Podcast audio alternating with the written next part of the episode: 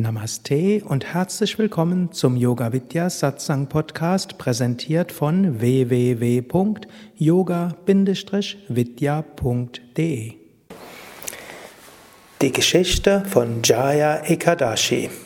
Ja, hallo und herzlich willkommen. Mein Name ist Sukadev und ich bin gerade im Shivananda Ashram Rishikesh zusammen mit meiner Frau Satya Devi. Wir waren gestern im Abendsatsang und dort wurde gesprochen über die Bedeutung von Jaya Ekadashi. Ekadashi ist der elfte Tag nach Neumond und der elfte Tag nach Vollmond.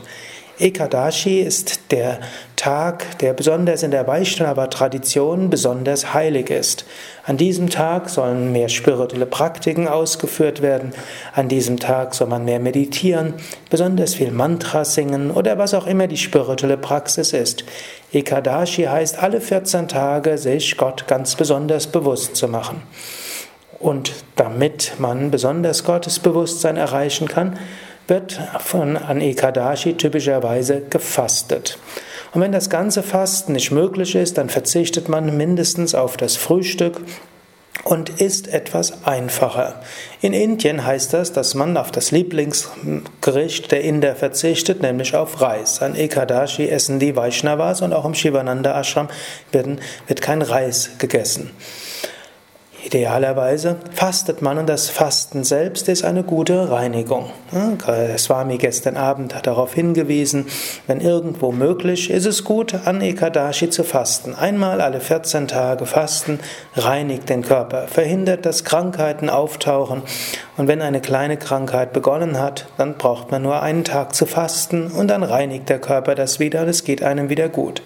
Fasten hilft auch, sich zu lösen von den sinnlichen Bedürfnissen. Und Fasten hilft einen, sich an Gott zu erinnern.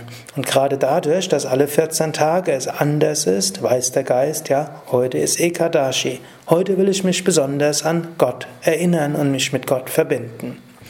Ja, Ekadashi gibt es also insgesamt alle zwei Wochen ne, ein Ekadashi. So gibt es um die 26 verschiedene Ekadashis. Ich bin jetzt nicht ganz sicher, ob der indische Kalender genau alle zwei Wochen das ist oder ob es da Überschneidungen gibt. Und jedes dieser Ekadashi-Feste hat auch einen besonderen Namen.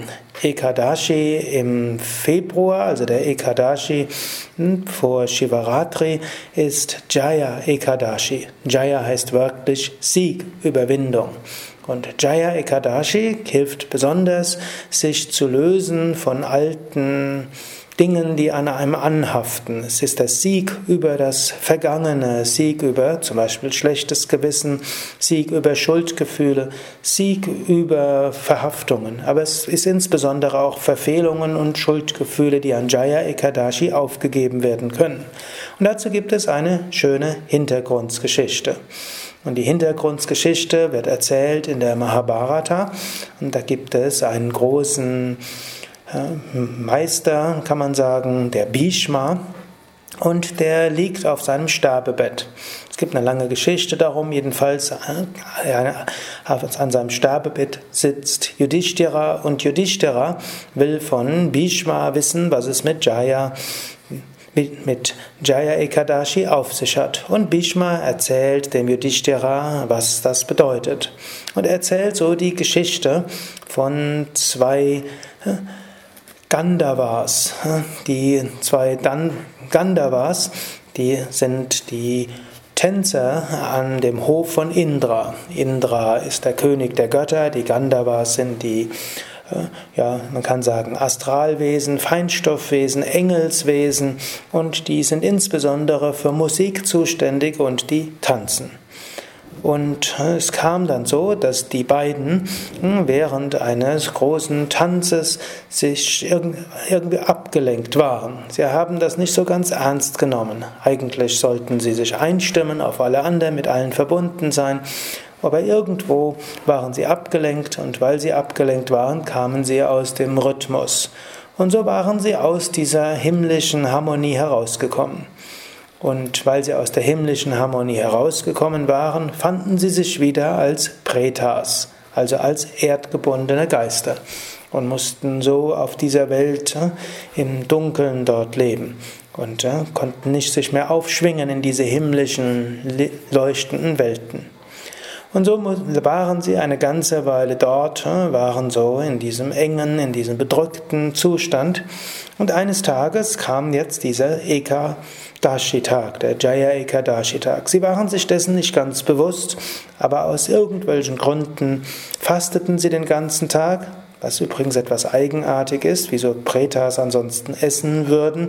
Denn eigentlich Pretas sind ja erdgebundene Geister, die nicht essen können, aber anscheinend scheint es in dieser Geschichte so zu sein, dass die Pretas na, auch irgendwo essen können, vielleicht auf feinstoffliche Weise sich irgendwo nähren. Jedenfalls Sie verzichteten an dem Tag aus, aus unbekannten Gründen auf das Essen und sie hielten auch Nachtruhe ein. Es scheint, dass auch die Pretas ansonsten Nachtruhe einhalten. Jedenfalls hat es so der Swami gestern erzählt.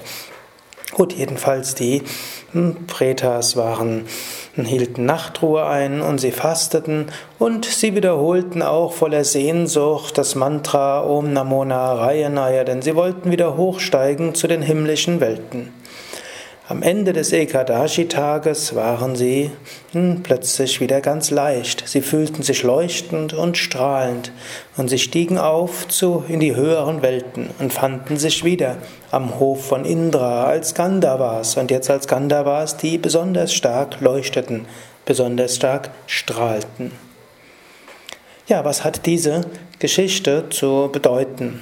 Es gibt viele Deutungen. Eine Deutung kann durchaus sein, wenn man einen bestimmten Zustand erreicht hat, einen bestimmten Zustand der Erhabenheit, einen bestimmten Zustand der Gottesverbindung, dann kann es sein, dass man dort wieder rausrutscht. Es geschieht gar nicht mal selten Menschen, die eine Weile praktizieren, dass sie eine erhabene Erfahrung haben, eine Erfahrung von Gottesbewusstsein, eine Erfahrung von Getragensein, eine Erfahrung von Freude, von Liebe und plötzlich rutschen sie irgendwie raus. Irgendwo kann es geschehen, dass sie wieder hineinrutschen in die Dualität, in die Welt des Leidens, in die Welt ne, der, des Materiellen, der Wünsche, der Begierden und vor allen Dingen eben des Grobstofflichen. Und natürlich bedauert man das, dass man nicht mehr in diesem Zustand der Freude, der Liebe, der Feinstofflichkeit, der, des Leuchtens ist. Aber es nutzt erstmal nichts. Vermutlich ist dort ein Karma weiter zu erledigen und vermutlich muss man auf dieser Ebene handeln. Dann kann es aber sein, dass man eines Tages wieder in die höhere Ebene kommt. Man weiß nicht warum, man weiß nicht wie. In diesem Fall war es eben, die beiden Gandavas haben versehentlich Jaya Ekadashi eingehalten. Aber ob das jetzt genau an Jaya Ekadashi ist, ist eine andere Frage. Aber irgendwann geschieht es, man macht spirituelle Praktiken, man fastet, also man verzichtet auf etwas, man lässt los, man lebt etwas einfaches Leben, man intensiviert seine spirituellen Praktiken, obgleich man jetzt nicht mehr ganz so fühlt, viel fühlt wie vorher, aber es ist die tiefe Sehnsucht, ach möge ich doch wieder zu diesem Gottesbewusstsein kommen. Und wenn man dann seine Praktiken erhöht, wenn man dann seine auch auf Dinge verzichtet, einfach lebt, Tapas übt, vielleicht fastet, vielleicht anderes macht. Und wenn es dann der richtige Zeitpunkt ist, dass das alte Karma zu Ende ist, dann kommt es wieder, dieses Gottesbewusstsein, dann kommt es wieder, dieses Gottesgefühl, dann kommt es wieder, dieses Leuchten, dieses Strahlen, dieses Leichte. Und letztlich, es kommt nicht nur wieder, sondern es kommt dann intensiver. Die Gotteserfahrung ist stärker, sie ist machtvoller als vorher. Diese Gotteserfahrung erfüllt dich dann von der Tiefe des Herzens und hilft dir dauerhaft. Ja, das war's für heute. Vielleicht sagt dir das einiges. Vielleicht hast du schon diese Erfahrung von Gottes Verbundenheit, Liebe, Freude, Leichtigkeit gemacht. Vielleicht bist du dort wieder rausgekommen. Ja, die Hoffnung kannst du haben, du wirst wieder in dieses Gottesbewusstsein hineinkommen, du wirst dort etwas länger dabei sein.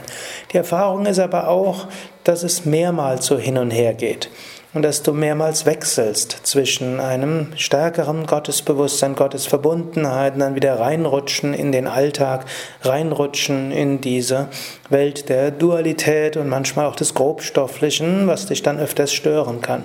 Eine Weile wird das immer wieder so sein, aber sei dir bewusst, mit jedem Mal, wo du wieder hineinrutschst in das Gottesbewusstsein, gelangst du auf eine tiefere Ebene. Lass deine Sehnsucht stärker werden.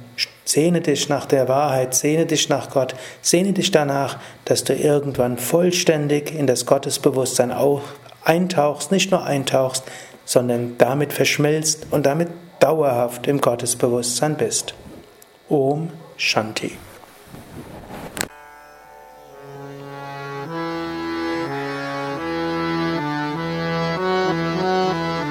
Dies war also die aktuelle Ausgabe des Yoga Vidya Satsang Podcasts, präsentiert von www.yoga-vidya.de